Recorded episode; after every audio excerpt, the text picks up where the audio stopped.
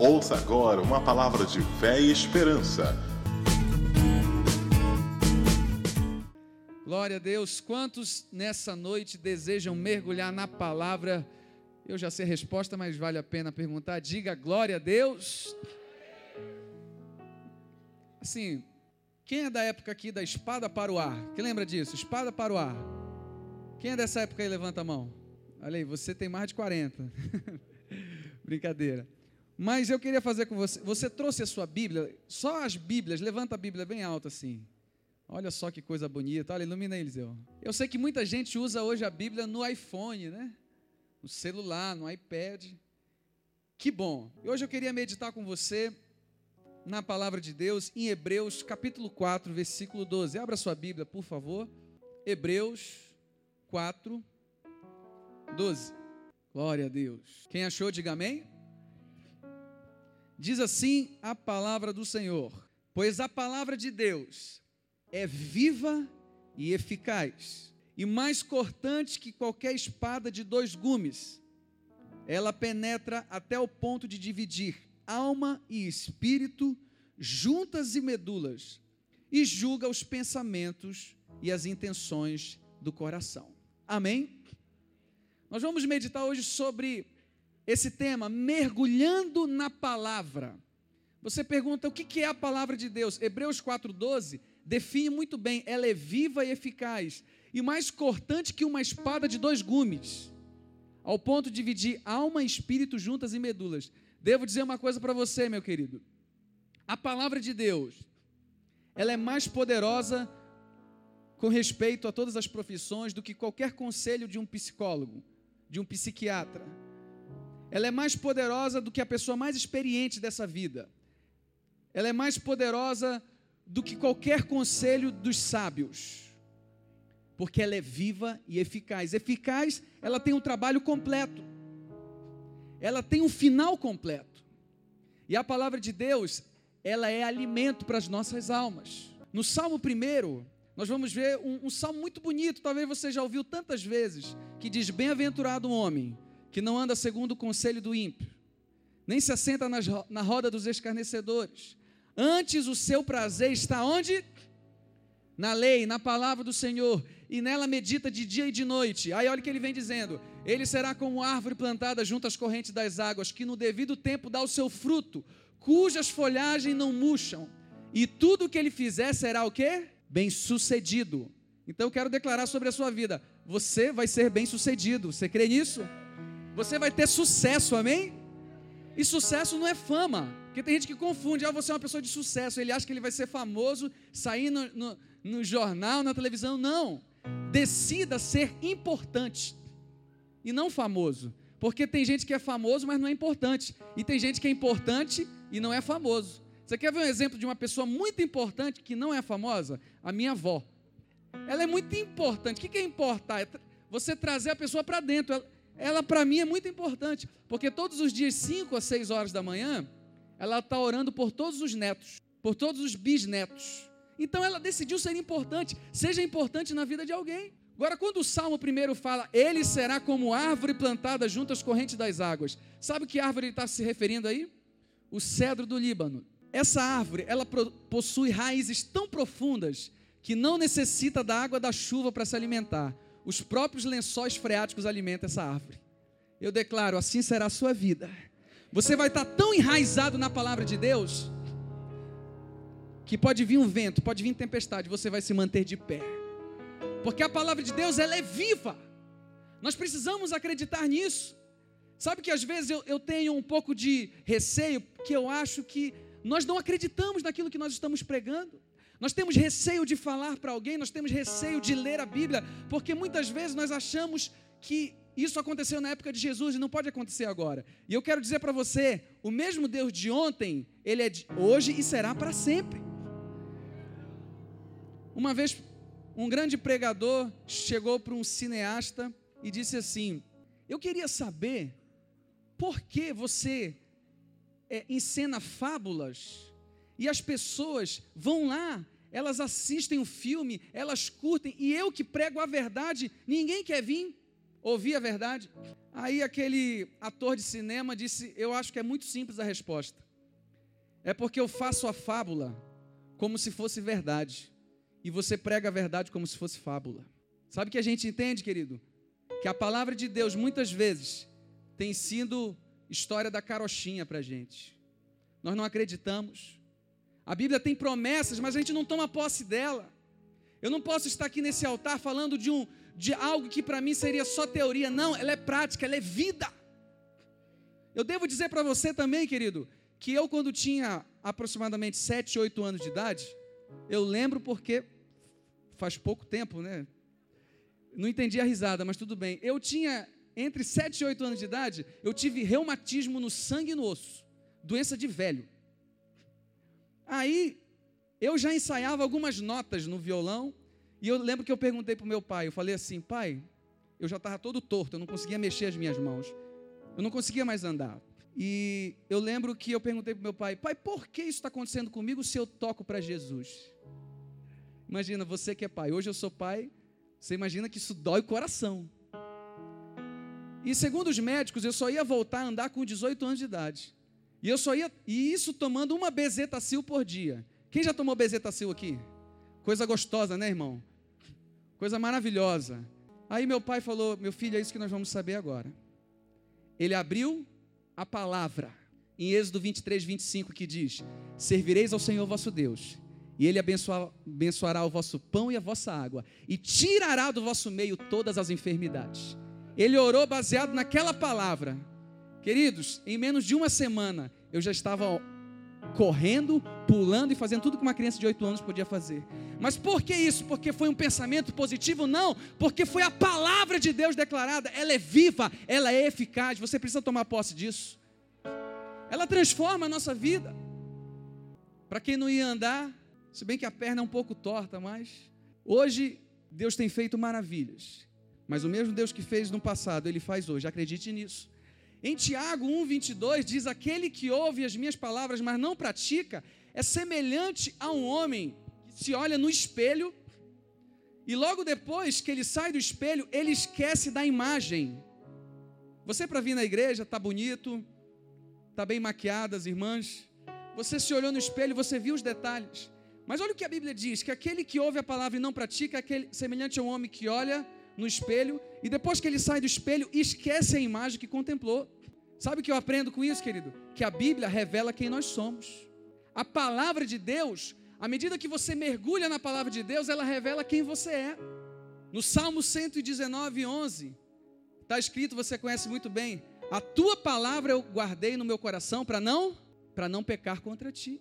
A palavra, nós precisamos a cada dia crescer na palavra, mas não como teoria, não como um, um conhecimento a mais, mas como mudança de vida, como arrependimento. Todos os dias, a gente tem batido nessa tecla, o pastor José tem falado todos os domingos, constantemente, TSD, tempo a sós com Deus, meditação na palavra. Você será como árvore plantada junto às correntes das águas. Uma igreja que cresce é uma igreja alicerçada na palavra. Você só vai fluir ministerialmente, você vai ter experiências maravilhosas na sua vida, se você entender e mergulhar nessa palavra, porque ela é viva. Quantos tomam posse disso, diga amém. Agora, dentre tantas coisas, eu quero enumerar algumas para vocês. O que é a palavra de Deus? Número um, é uma arma poderosa contra o diabo. Você sabia disso? Ela é uma arma poderosa. Mateus capítulo 4 nós vamos ver que Jesus jejuou durante 40 dias. Olha só, 40 dias. E foi levado o Espírito Santo para o deserto para ser tentado. Ele foi para o deserto. E eu devo dizer uma coisa para você: nem todo deserto é para te destruir. De repente Deus está te provando. Ai meu Deus, vai acabar com a minha vida. Calma. A Bíblia diz: procura apresentar-te a Deus aprovado como obreiro, que não tem que se envergonhar e maneje bem a palavra da verdade. Só vai ser aprovado quem for provado. Então, se você está sendo provado, calma, você vai ser aprovado se permanecer fiel. Jesus foi para o deserto e lá o diabo o tentou. E o que, que ele disse? Se tu és o filho de Deus, olha só, olha como o diabo ele é endemoniado. Ele olhou para Jesus e disse: Se tu és, se ele ousou falar isso para Jesus, meu irmão, O que ele não vai falar para você? O que ele não tem falado? Se tu és o filho de Deus, transforma essas pedras em pães. Jesus estava 40 dias sem comer, era muito óbvio. Primeiro, porque ele era filho de Deus, ele tinha poder para fazer aquilo. E outra, ele foi em cima de uma necessidade física, ele estava com fome. Se tu és o filho de Deus, transforma essas pedras em pães. Cuidado, porque o diabo, ele gosta de, de te instigar. Ah, se tu és, se tu é homem mesmo, pega aquela mulher. Se tu é macho mesmo, faz isso.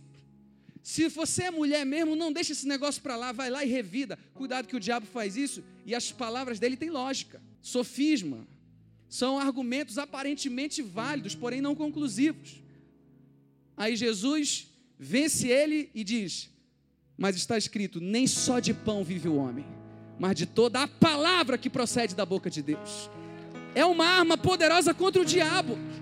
E a gente precisa entender uma coisa, grave isso. O diabo a gente vence através da palavra e da oração. A tentação e a carne a gente foge. Porque Paulo falou para Timóteo: fugir da impureza. A Bíblia não vai mandar você fugir de uma coisa que não seja maior que você. Então não tente nas suas áreas de debilidades querer, não, eu, eu vou enfrentar essa carne, eu vou vencer em nome de Jesus. Calma, fuja, seja mais inteligente. E depois o diabo, como eu falei que ele é endemoniado, ele fala para Jesus, leva ele a um monte e diz assim: te joga daí. Olha só, queridos, o princípio. Te joga daí, porque está escrito. O diabo cita a palavra, cuidado, para poder nos levar ao erro. Eles, porque está escrito que dará ordem aos anjos a respeito para guardar e proteger. Aí Jesus usa o que é a palavra para vencer ele, mas também está escrito: não tentarás o Senhor teu Deus. Você entende que a palavra é uma arma poderosa contra o inimigo? Aí depois ele leva ele para um monte muito alto e mostra as belezas, os reinos. E eu devo dizer para você, o diabo gosta de nos iludir, mostrando coisas que aparentemente atraem a nossa carne, mas no final tem algo destrutivo para a sua vida. A Bíblia diz: o salário do pecado é a morte. Não se iluda com alguma coisa que parece ser muito boa, porque o diabo ele não vai aparecer para você chifrudo com um garfo. Ele vai parecer muito bonito e atrativo. Principalmente as nossas tentações. Porque, segundo o livro de Tiago, diz: cada um é tentado segundo a sua própria cobiça, quando a seduz e o atrai. Então, eu sempre uso esse exemplo que é simples, mas é verdadeiro. Se você não gosta de, de refrigerante, um exemplo, o diabo não vai te Olha o refrigerante aqui para você tomar. Ele não vai te oferecer. Ele vai naquilo que te atrai. Se você tem problema, ah, eu não posso ver uma mulher que eu quero, eu quero pegar a mulher. Então, o diabo vai te oferecer muita mulher mesmo. Ai, eu tenho problema na área da língua. Eu não posso ouvir uma situação que eu quero falar. Está igual aquela história dos, dos três dos três irmãos, né? Pastores que decidiram confessar o pecado deles um por outro. Vamos, vamos confessar o nosso pecado aqui para a gente sair curado. Aí um falou assim: olha, meu problema é mulher. Eu não posso ver uma mulher que eu quero é atrás de mulher. Aí o outro falou assim: O meu problema é dinheiro. Eu vejo dinheiro, eu roubo, eu faço negócio ilícito. Comigo não tem história. Aí o terceiro falou assim: A minha tentação é a língua. Eu estou doido para descer e contar isso de vocês dois aqui. Tem gente que tem um problema da língua. Então, nessa área vão aparecer situações para você querer saber, para você falar, o maledicente, aquele que pega a palavra e, e ele deturpa o que foi falado para poder contaminar. Quando o diabo falou isso para ele, ele disse assim: Te joga daqui. Aliás, ele falou assim: Tudo isso te darei se prostrado me adorares. Aí Jesus vence ele, o que? Através da palavra, dizendo: Somente ao Senhor teu Deus adorarás, e somente a Ele prestarás culto. Aí você vai ver no finalzinho que no final o que aconteceu? Os anjos vieram e serviram a Jesus. Sabe o que eu aprendo com isso? Que muitas vezes o diabo vai querer te dar uma fome, fome e uma sede momentânea para você não desfrutar de promessas eternas que Deus tem para a sua vida. Não negocie as bênçãos e as promessas de Deus para a sua vida, porque virá um banquete espiritual para a sua vida. Mas você precisa estar mergulhado na palavra. Quantos creem e recebem, diga amém. O que, que é a palavra de Deus? Dois, eu já falei no início, ela é vida, ela é viva e eficaz. ela produz vida no nosso coração. Em Marcos capítulo 5, do versículo 21 a 43, nos conta uma história muito interessante para que a gente entenda que a palavra ela produz vida. Um dirigente da sinagoga chamada, chamado Jairo chegou com Jesus e disse: Mestre, a minha filha está muito doente, está à beira da morte. Eu preciso que o senhor vá lá e cure. Jesus imediatamente vai lá. Só que no caminho, uma multidão seguia Jesus. E a Bíblia fala que uma mulher que já sofria há 12 anos, com hemorragia, ela chega e diz: Eu preciso tocar em Jesus, porque eu sei que se ao menos eu tocar na orla do seu manto, eu serei curada. Aí ela vai, se arrasteja e toca na orla do manto de Jesus. E nesse momento, Jesus diz assim: Alguém me tocou. Aí os discípulos não entendem. Eles falam assim: Mas como no meio de uma multidão você diz alguém me tocou? Ele falou assim: De mim saiu virtude. E quando ele olha para aquela mulher, ele fala assim: Mulher, a tua fé te salvou. E ela foi curada, ela já sofria há quanto tempo, irmãos? Doze anos. Mas nesse, nessa história, chega alguém da casa de Jairo e diz assim: Não perturba Jesus, a tua filha já morreu. O que, que você faria? Jesus diz para ele: somente creia. Aí Jesus foi com Pedro, Tiago e João até a casa de Jairo. Chegando lá, normal, todo mundo chorando, todo mundo desesperado porque a menina já estava morta. Jesus olha e pede para que todo mundo saia. Ele entra, olha para aquela mulher e diz: Talita cume, que quer dizer levanta e anda. E imediatamente ela levantou. O que, que eu entendo aí, querido? Que a palavra de Jesus, ela é vida, ela produz vida em, nossas, em nossos corações. Você precisa entender que existem muitas promessas de Deus para você nessa palavra. Você está com a sua Bíblia aí mais uma vez? Levanta a tua Bíblia bem alto. Diga assim: a palavra de Deus. Levanta aí, meu irmão. Diga: a palavra de Deus é vida. Você entende, querido, que nós precisamos mergulhar cada dia mais no Senhor para entender as profundezas das Suas revelações aquilo que Ele quer mostrar aos nossos corações. Em Lucas 7, do versículo 1 ao 9, nos conta uma outra história de um centurião. Você já ficou admirado com algo da, alguma beleza natural?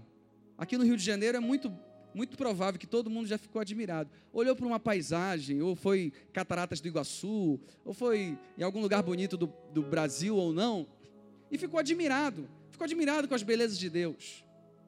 Mas eu pergunto para você: você já viu Deus se admirar de alguém? Se Ele é o Criador dos céus e da terra, como é que Ele pode se admirar de alguém? A Bíblia fala que esse centurião, ele tinha um servo que estava doente, e esse servo estava à beira da morte.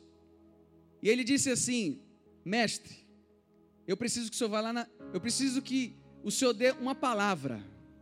Aliás, antes as pessoas tinham dito: Jesus, esse homem é bom. Esse homem, ele é muito prestigiado no meio da sociedade. Ele é digno que o Senhor vá lá e ore pelo servo dele. Olha só como esse homem tinha senso crítico, humildade e sabia quem ele era. Ele diz assim: Mestre, eu entendo muito bem desse assunto. Eu sou uma pessoa de autoridade, eu tenho pessoas sujeitas a mim. Eu digo para um, vai ali e ele vai. Eu digo para o outro, vai para ali e ele vai também. Olha o que ele disse: Basta uma palavra tua para que o meu servo seja curado. Basta uma palavra. O que, que a Bíblia diz? Que Jesus olhou para aquele homem e se admirou tamanha fé, porque nem Israel encontrou uma fé como daquele homem. Basta uma, diga bem alto, basta uma palavra. Só que a gente às vezes acha que aquela palavra, não porque foi na época de Jesus, é a mesma palavra, se nós tivermos fé, vai acontecer se você liberar palavras de cura, de libertação, de restauração pela tua família, pelo teu filho. Ah, mas o meu filho está meio perdido, está tá meio encantado com esse mundo. Declara sobre a vida dele quando ele estiver dormindo, que ele é um homem de Deus, a sua filha que é uma mulher de Deus, o seu marido, a sua esposa. Há poder no nome de Jesus, pela palavra, pela fé. E eu quero dizer que nessa noite Deus marcou um encontro com você, que a sua vida não será mais a mesma porque você vai sair daqui decidido, mergulhar na palavra de Deus e viver as promessas do Senhor para a sua vida. Posso ouvir um amém? O que, que a palavra de Deus produz em nós? Primeiro, sabedoria. Em Provérbios 9 10 diz que o temor do Senhor é o princípio da sabedoria. Você quer ser uma pessoa sábia? Ah, não, mas tem, eu conheço um amigo que ele é muito inteligente. Eu não estou falando de inteligência, estou falando de sabedoria. Olha o que a Bíblia diz. O temor do Senhor é o princípio da sabedoria. Quando você teme a Deus, você quer conhecer mais de Deus. E logo isso te traz sabedoria. O que, que a palavra de Deus produz em nós? Sabedoria. Eu quero que você abra sua Bíblia comigo em Eclesiastes 8, que esse texto é muito interessante. Eclesiastes, Eclesiastes capítulo 8 versículos 5 e 6. Diz assim a palavra do Senhor: Quem obedece às suas ordens não sofrerá mal algum, pois o coração sábio saberá a hora e a maneira certa de agir. Porquanto há uma hora certa e também uma, uma maneira certa de agir para cada situação. Olha que tremendo, gente. Agora folheia a sua Bíblia e leia Eclesiastes 10, 10. Eclesiastes capítulo 10, versículo 10. Diz assim: se o machado está cego e sua lâmina não foi afiada, é preciso golpear com mais forças, força. Agir com sabedoria assegura o sucesso. Olha que coisa tremenda. Ele está falando primeiro que aquele que tem a sabedoria sabe a hora certa, a maneira certa de agir. Você já viu aquela pessoa que falou uma coisa que era verdade, mas foi numa hora errada? Ela não teve sabedoria. Eu devo dizer para você, a palavra de Deus produz em nós sabedoria. E tem gente que vem com aquele discurso: não, mas eu sou sincero. Não é que é sincero, é mal educado mesmo, é sem sabedoria. Quer falar para atropelar todo mundo. A palavra de Deus nos dá sabedoria. Aí ele vem e diz assim: se o, se o machado não está afiado, você precisa golpear com mais força. Aí ele diz: agir com sabedoria assegura o sucesso. Tem muita gente que não está afiado na palavra. Aí ele tenta de todas as formas. Eu vou, eu vou tentar agora esse empreendimento vai dar certo. Mas ele não tem a revelação da palavra. Ele não tem o apoio de Deus. O que está acontecendo com ele? Ele está golpeando com força, mas não está afiado o machado. E a Bíblia diz: agir com sabedoria. E a palavra de Deus produz sabedoria em nós assegura o sucesso. Você quer ter sucesso na sua vida ministerial? Você quer ter sucesso na sua família? Você quer ter sucesso nos teus negócios? Mergulhe na palavra de Deus, porque ela vai te trazer sabedoria. Você vai discernir situações. Você vai ver pessoas que vão chegar perto de você que querem o seu bem ou não. Davi teve uma sabedoria quando ele olhou para aquele gigante Golias. Porque quem tem sabedoria, ele vê o que ninguém vê. E ele discerne o que ninguém está discernindo.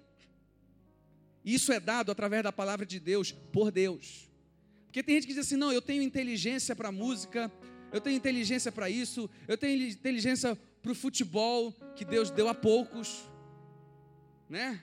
Graças a Deus que essa unção chegou aqui, em quem vos fala, no Marcinho também, no pastor Josué. Tem gente que tem inteligência para alguma coisa, mas a sabedoria de Deus é só lá do alto, através da palavra. Aí você age de todas as formas, mas esquece que se você buscar na palavra de Deus as respostas, o sucesso é garantido, porque Deus está com você. Davi olhou para aquele gigante e disse o quê? Tu vens contra mim com espada e lança, eu vou contra ti em nome do Senhor dos Exércitos. Saul e todo o exército tinham olhado para aquele gigante e tinha visto o quê?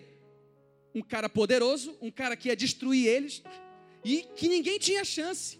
Agora Davi, um homem cheio do Espírito Santo, viu o que ninguém viu e discerniu o que ninguém discerniu. Ele olhou para aquele gigante e disse o quê? Gigante? Eu não estou vendo gigante. Eu estou vendo um incircunciso, porque a circuncisão era a aliança do povo de Israel com Deus. Então ele discerniu e disse: Vocês estão vendo gigante? Eu estou vendo um incircunciso.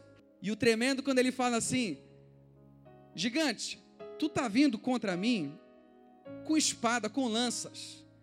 com ferramentas naturais. E olha que Davi, ele não diz assim: Eu vou contra ti com a minha pedra, com a minha funda. Davi não fala isso. Ele não usa argumentos naturais para vencer uma guerra, ele usa os espirituais. Eu vou contra ti em nome do Senhor dos exércitos. Ele usou a palavra, ele usou a confiança. A tua guerra, a tua conquista, o teu milagre não estão nas coisas terrenas, estão nas coisas lá do alto, está na palavra de Deus. Hoje é uma noite que Deus vai te trazer uma revelação de algo que você muito buscava através da palavra. Quando você busca a palavra de Deus, isso traz sabedoria sabedoria para discernir situações de pessoas que às vezes querem trazer um revelamento para você, não é nem revelação. Aí você diz, diz, tem o discernimento através da palavra, sabedoria para saber se é de Deus ou não. Eu não estava domingo, mas acredito que o pastor Josué tocou nesse texto. Quando Paulo estava pregando o evangelho, aí chegou uma mulher que começou a afirmar: eles são filhos do Deus Altíssimo e estão proclamando a salvação. Eu pergunto para você, ela estava falando alguma mentira? Não. Mas quem estava falando ali era um demônio.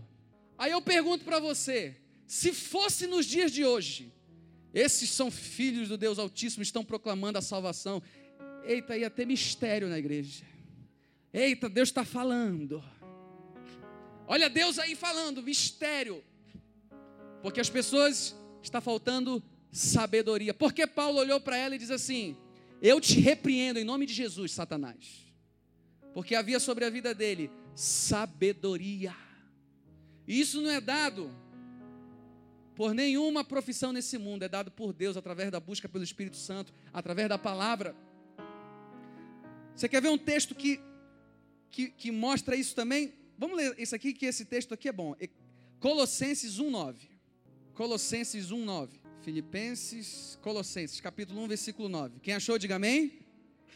Diz assim: Por essa razão Desde o dia em que ouvimos, não deixamos de orar por vocês e de pedir que sejam cheios do pleno conhecimento da vontade de Deus, com o quê? Com toda sabedoria e entendimento espiritual. Olha só, sabedoria, entendimento espiritual. Quando você mergulha na palavra de Deus, você tem discernimento de saber quando uma situação é para você agir ou não. Você faz a diferença. Você tem discernimento de uma situação que aconteceu com você de repente, e você não, eu me chateei, eu vou, eu vou, eu vou agir assim agora com essa pessoa, eu vou agir, agir assado. Não, entenda, tenha discernimento de tudo que está acontecendo ao teu redor. Porque às vezes o problema não é o que se fala, é quem fala e o objetivo daquela fala. Aquela mulher, ela falou alguma mentira? Não, ela falou uma verdade. Mas quem estava falando era o, era o diabo. E o objetivo, sabe qual era? Desvirtuar a visão de Paulo. De repente mexer com o orgulho dele. É, são homens de Deus mesmo. São cheios de Deus. A palavra de Deus produz em nós sabedoria. O que, que a palavra de Deus produz? Número dois, maturidade. Olhe para o seu irmão e diga assim: é tempo de maturidade, meu irmão. Maturidade. Aí eu convido você a abrir a sua Bíblia em Efésios capítulo 4. Efésios 4,12 diz assim: Com o fim de preparar os santos para a obra do ministério, para que o corpo de Cristo seja edificado, até que todos alcancemos a unidade da fé e do conhecimento do Filho de Deus e cheguemos à maturidade, atingindo a medida da plenitude de Cristo. O propósito é que não sejamos mais como crianças, levados de um lado pelas ondas, nem jogados para cá e para lá por todo o vento de doutrina e pelas astúcias e esperteza de homens que induzem ao erro. Amém? Querido, a palavra de Deus produz em nós maturidade. E maturidade é você estar enraizado na palavra. Sabe por quê, querido? Jesus está voltando. Apostasia está aí na porta. Vão aparecer vento de doutrinas, tentando desvirtuar a tua fé, Deus está falando para você que você precisa de maturidade. Não pode ser mais como criança. Olha o que a Bíblia fala: crianças levadas por qualquer vento de doutrina. Se eu pegar um pirulito e disser, olha, tem um doce aqui, a criança vai. Se eu disser tem outro doce ali, ele vai. Apareceu algo atrativo, ele está indo atrás. Mas a Bíblia diz que nós precisamos ter maturidade para você entender que algumas coisas elas vão acontecer, mas não são para te destruir, são para te promover. Não é para o teu mal. É necessário que algumas coisas aconteçam. E querido, louve a Deus pela igreja que você está. Porque é uma igreja que ama a palavra. Nós temos um pastor que prega a palavra e o evangelho genuíno. Nós estamos aqui sendo alimentados pela palavra, nas células, nas reuniões, tudo que é promovido é a palavra para trazer crescimento espiritual, maturidade. E eu devo dizer uma coisa para você: maturidade não tem nada a ver com a extensão de tempo, e sim com a intensidade da prática. Porque tem gente que pode dizer, eu tenho 20 anos de igreja, mas ele pode ter 20 anos repetindo a mesma série. Quer ver um exemplo que eu sempre falo? Habilitação. Se um camarada tem 30 anos de carteira, ele diz, eu tenho 30 anos, você pode dizer, experiente, cara é fera. Mas esse cara que tinha 30 anos, ele só dirigia da casa dele para o trabalho. Isso uma vez por semana, porque depois ele ia de condução.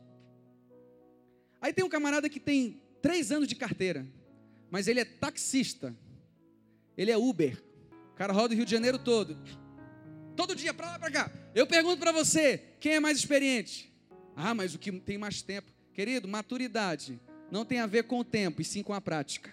Você pode dizer, ah, mas eu cheguei hoje na igreja. Você pode mergulhar nessa palavra. Você pode ler a Bíblia, entrar em oração, jejum, ministério. E Deus te dá uma maturidade que de repente uma pessoa de 15, 10 anos na igreja não tem. Mas o que a Bíblia está nos advertindo? Que não sejamos como crianças. A criança às vezes não sabe o que fala, não sabe o que pede. Ela é atraída por qualquer coisa que chame a sua atenção. O que a palavra de Deus produz em nós? Falei sabedoria, maturidade. Terceiro, clareza da vontade de Deus. Você já orou assim uma situação e diz assim: Senhor, eu preciso tanto dessa porta, eu preciso que o Senhor faça isso, eu preciso que o Senhor faça aquilo, e não aconteceu, e você ficou chateado com Deus? Você já, já, já aconteceu isso com você? Não chateado, mas não entendeu, e ficou assim meio. Eu queria tanto que acontecesse. Às vezes a gente faz como uma criança, fica birrenta. Quando você mergulha na palavra, essa palavra produz clareza da vontade de Deus para a sua vida. Olha o que diz o texto, você pode anotar para ler na sua casa depois. Lucas capítulo 11, do versículo 9 ao 12. Pedi e dá-se-fusar. Buscai e acharei. Batei e abri-se-lhe-á. Todo que pede, recebe. Todo que busca, encontra. E todo que bate, uma porta se abre. Aí ele ainda vem dizendo assim: Qual é o pai que, se o filho pedir um pão, ele vai dar uma pedra? Pega essa pedra aí, miserável. Não tem um pai que vai fazer isso. Se pedir pão, vai dar pão. E vai dar ainda com creme cheese. Vai dar melhor ainda. Um pai natural. Mas o que a Bíblia está nos ensinando? Ela diz assim: todo que pede, recebe. Não é isso que diz? Mas ela não diz assim: todo que pede, recebe, recebe o que pediu. Mas todo que pede, recebe. Sabe o que eu entendo aqui, querido? Que muitas vezes, na nossa imaturidade, na nossa falta de sabedoria, em vez da gente estar tá pedindo para Deus pão, a gente está pedindo pedra. E por ele ser um Deus tão amoroso, que cuida de você nos detalhes da sua vida, ele te diz não. E às vezes na nossa imaturidade, por não aceitar o não de Deus, a gente fica chateado.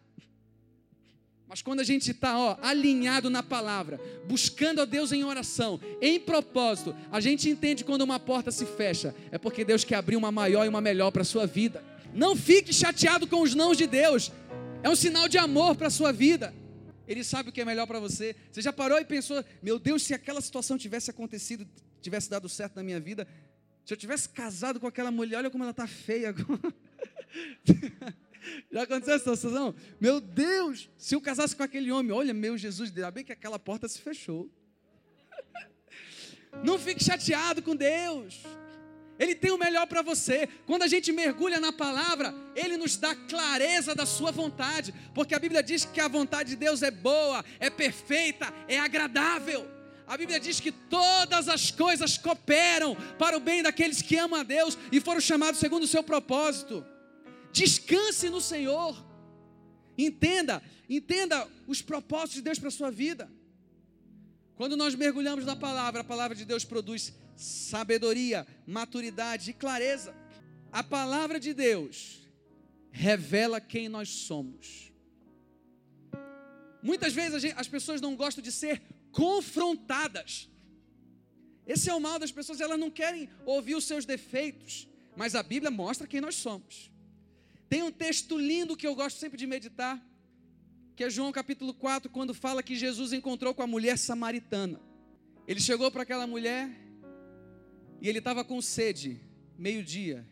Ele chegou perto de um poço e aquela mulher veio pegar água naquele poço. Ele olha para aquela mulher e diz assim: Me dê um pouco de água. Ela já estranhou porque os judeus não falam com os samaritanos. Aí ela diz assim: Como você, sendo judeu, fala comigo que sou samaritano? E Jesus fala assim: Se você soubesse quem é que te pede água, você pediria, ele te daria água viva. Aí ela não entendeu, porque existem algumas coisas que de início você não entende.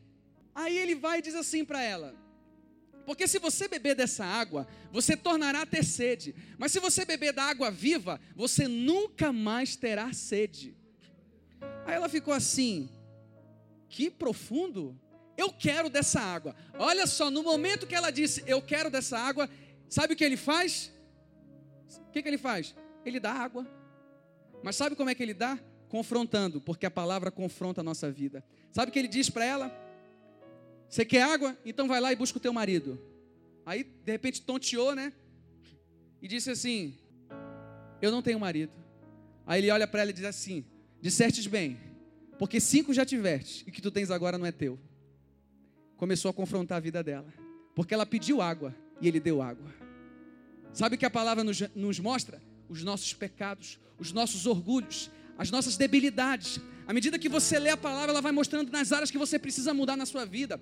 De repente você é uma pessoa que trata muito mal as pessoas do seu falar. Deus está te, tá te mostrando, você precisa melhorar nisso. Você precisa ser mais dócil, você precisa ser mais manso. A palavra vai mostrando quem você é. Assim como aquela, como Jesus falou para aquela mulher, ela falou assim: você precisa consertar essa área na sua vida. E eu devo dizer uma coisa para você: Jesus olhou para aquela samaritana não como uma adúltera, não como uma pecadora, mas como uma missionária. Porque aquela mulher, ela foi anunciar o Cristo ressurreto. O Cristo Jesus, aliás, o Cristo Jesus para todos os samaritanos. Deus vai te dar um olhar, que você vai olhar para a pessoa mais improvável lá do teu bairro, da tua família, e você vai dizer: vai ser um líder de célula Vai ser lá da igreja Batista Atitude ou de qualquer outra igreja.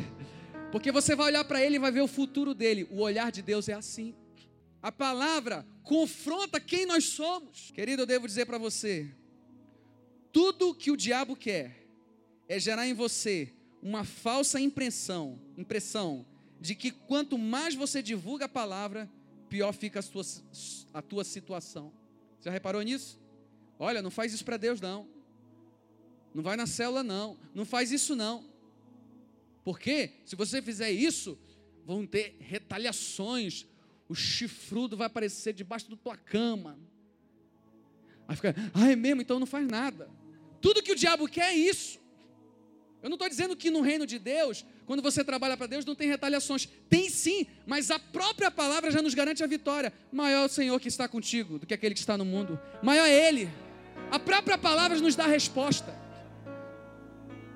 Sabe por quê? Ele quer paralisar. Paulo era uma pessoa tão frenética para anunciar a palavra, que ele saiu de Tessalônica, queriam espancar ele, ele foi para Bereia. De Bereia quiseram espancar ele, ele foi para Atenas. Chegando em Atenas, ele ficou inconformado e quiseram massacrar ele, chamar ele de tagarela, mas uma coisa ele não deixou de fazer, de anunciar a palavra de Deus e o Jesus Cristo. Aí em Atos 18, ele recebe uma palavra de Deus dizendo: Paulo, não temas, não deixe de falar dessa palavra, porque eu estou contigo. Querido, a palavra de Deus vai gerar em nós experiências que a gente nunca teria se não fosse através dela. Eu pergunto para você: você está disposto essa noite a mergulhar na palavra? Agora eu estou falando da palavra a nível de revelação, a nível de intimidade, a nível do poder de Deus. Que você pega essa Bíblia Todos os dias, querido, não é só domingo. Não esperar, ai meu Deus, estou ansioso para domingo chegar, pastor Josué, aquela palavra maravilhosa. Não! Eu devo dizer para você que os domingos aqui é a sobremesa. A feijoada mesmo é lá no teu quarto em secreto. Onde você vai pegar essa palavra e vai dizer: Senhor, revela-me, eu preciso dela, eu tenho, eu tenho uma situação para resolver essa semana, me mostra, Senhor. E Deus responde, porque a Bíblia diz que todo aquele que pede, recebe. Todo que pede, recebe. Mergulhe nessa palavra. Tenha o melhor de Deus na sua vida. Grandes homens e gigantes na fé foram intensos na palavra, mas eu não estou falando apenas de conhecimento. Não, eu sei tantos versículos, isso é bom, isso é maravilhoso, mas eu estou falando de aplicação da palavra.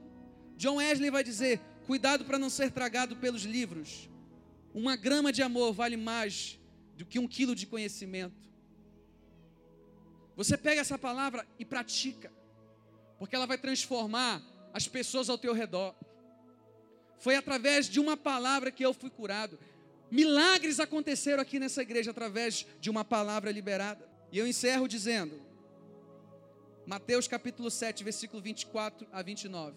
Aquele que ouve as minhas palavras e não a pratica, é semelhante a um homem que construiu a sua casa sobre a areia. Veio as tempestades, o vento, a chuva e derrubou aquela casa, porque ela não tinha alicerce. Mas aquele que ouve as minhas palavras e a pratica é semelhante a um homem que construiu a sua casa sobre a rocha. E o nome dessa rocha é Jesus. Você entende por que o nome dessa rocha é Jesus? Quando Jesus fala para os seus discípulos: O que, que os homens estão dizendo quem eu sou? Sabe o que ele diz?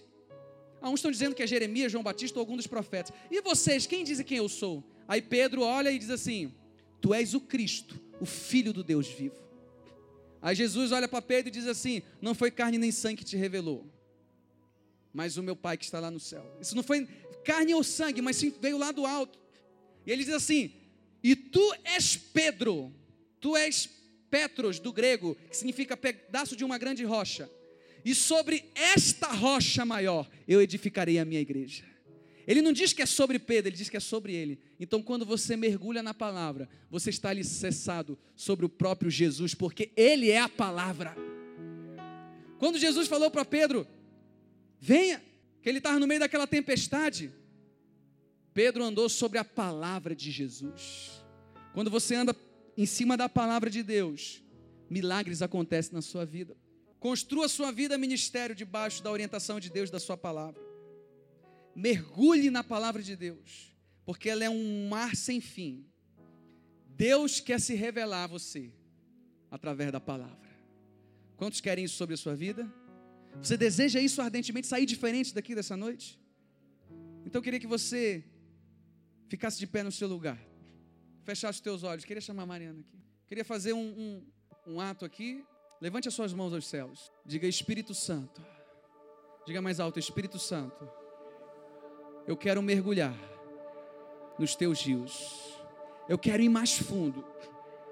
Eu quero experimentar o que eu nunca experimentei. Eu quero mergulhar na tua palavra. Agora com as tuas mãos levantadas, começa a adorar o Senhor e dizendo: Senhor, eu preciso mais de ti. A Bíblia diz em João 7,37: Quem tem sede, venha a mim, beba, pois do seu interior fluirão rios de águas vivas. Você precisa ter sede.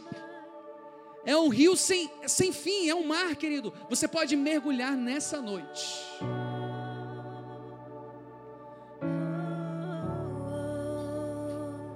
Você pode mergulhar nessa noite. Há um rio de Deus nesse lugar. Há um rio de Deus. Leva-me mais fundo. Há um rio de Deus nesse lugar. Mais fundo. Você vai ter experiências que você nunca teve. Porque você decidiu hoje mergulhar nessa palavra. Tua voz me chama sobre as águas, onde os meus pés Aleluia. podem falhar. E ali te encontro no mistério. Há um rio de Deus nesse lugar. Em meio ao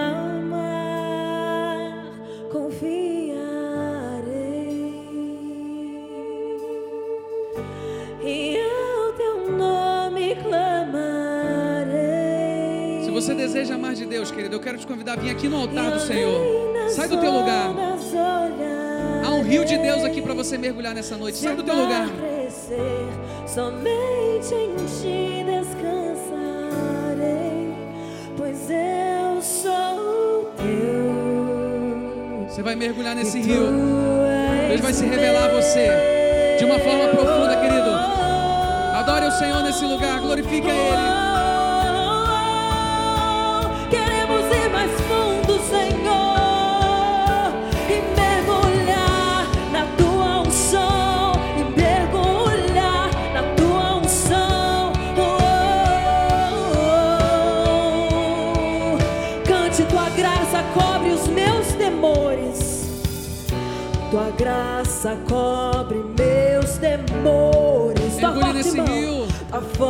Me guiar. Cês estou cercado pelo medo. Tu és fiel, nunca vais falhar. E ao teu nome, e ao teu nome clamarei. Isso, querido, mergulhe nesse rio. Deus vai fazer algo sobrenatural com você nessa noite. Mergulhe. Em ti descansa. Diga, pois eu sou, pois eu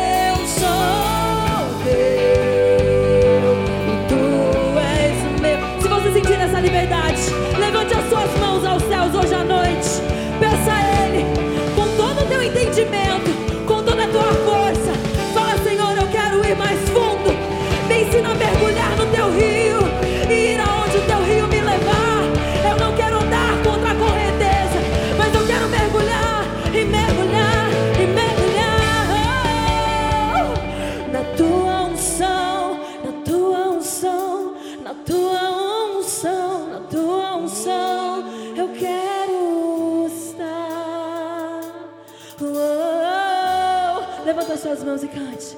Na tua unção, na tua unção.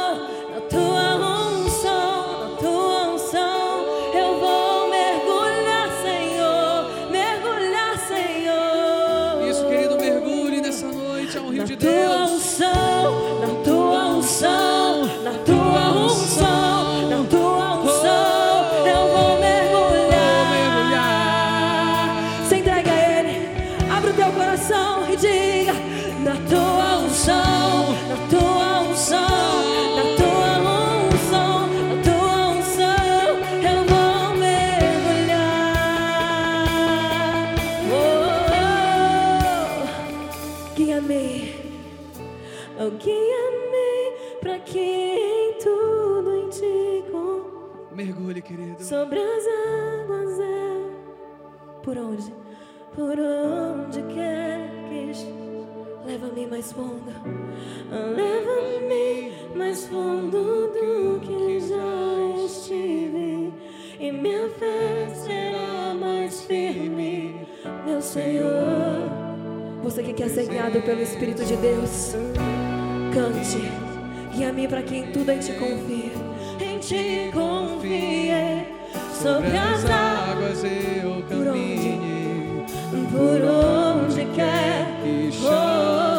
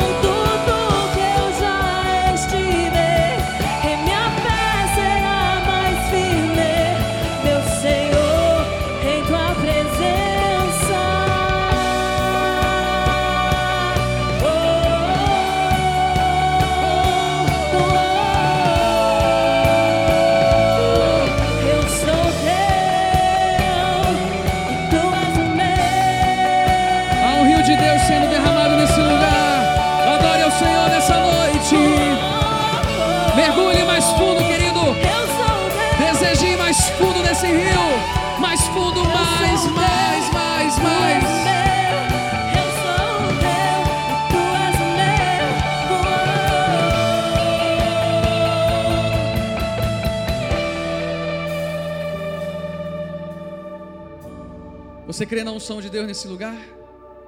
Eu queria que a gente fizesse um ato profético. Você crê que a palavra é viva e eficaz? Você crê nisso que você está cantando? Você vai levantar as mãos em direção à tua casa. Eu não sei onde é a tua casa. Com as tuas mãos levantadas, começa a liberar palavras sobre a tua família. Mas eu quero ouvir a tua voz nesse lugar, sobre a tua esposa, sobre teus filhos, sobre aquela pessoa que você quer que esteja na próxima quarta-feira aqui. Eu vou trazer essa pessoa. Levanta tuas mãos, começa a declarar a palavra, porque ela é viva. Ela é viva e eficaz, é mais cortante que uma espada de dois gumes, ao ponto de dividir alma e espírito, juntas e medulas, e apta para discernir pensamentos e intenções do coração. Levante a sua voz e comece a liberar a palavra, palavra de vitória, palavras de libertação, a libertação de Deus nessa noite. Em João 8,32 diz: "E Conhecereis a verdade, e a verdade, a palavra vos libertará. E no versículo 36 diz: Se, pois, o Filho vos libertar, verdadeiramente sereis livres. A libertação, liberta, Senhor, liberta esse filho, liberta essa pessoa do vício, liberta das drogas, liberta, traz restauração a esse casamento. Eu não estou ouvindo a tua voz, igreja. Levanta as tuas mãos, levanta a tua voz e começa a liberar a palavra. Cura, a cura de Deus nesse lugar. Palavras de cura, assim como Muitas pessoas aqui já foram curadas, assim como câncer já foram desaparecidos. A palavra de Deus, através da fé. Esse é o momento, querido. Libere palavras de vitória.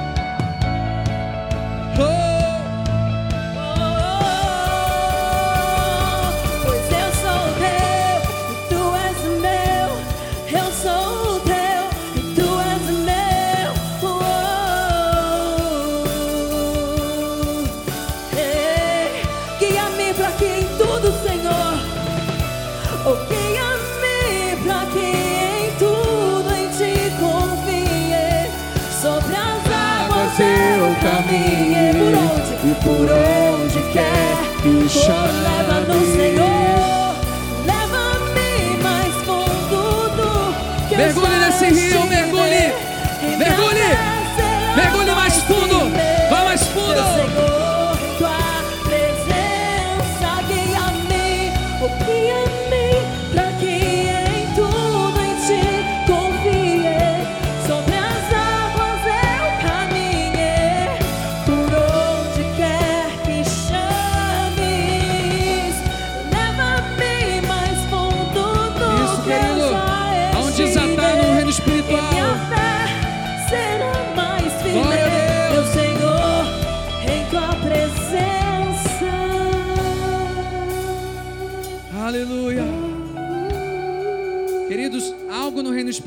aconteceu nesse lugar. Milagres foram liberados nesse exato momento que a gente estava aqui levantando as mãos. Você crê nisso? Eu quero te dar alguns segundos só para você agradecer. Levanta as tuas mãos, começa a agradecer. Diz: Obrigado, Senhor, eu te agradeço. Começa a agradecer a Ele, porque essa aqui é uma casa de oração. Ele disse: Essa não será chamada outra casa senão casa de oração. Quando nós clamamos, Ele ouve. Segunda Crônica 7,14 diz: Se o meu povo, que se chama pelo meu nome, se humilhar, orar e me buscar e se converter dos seus maus caminhos, eu lhe ouvirei lá dos céus, perdoarei os seus pecados e sararei a sua terra. Quando você clama, Ele ouve. Deus está aqui nesse lugar. Nós te agradecemos, Senhor. Nós te agradecemos pelo teu rio. Nós queremos mergulhar mais fundo, mais fundo na tua palavra. Mais fundo na tua palavra. Mais fundo na tua palavra. Glória a Deus.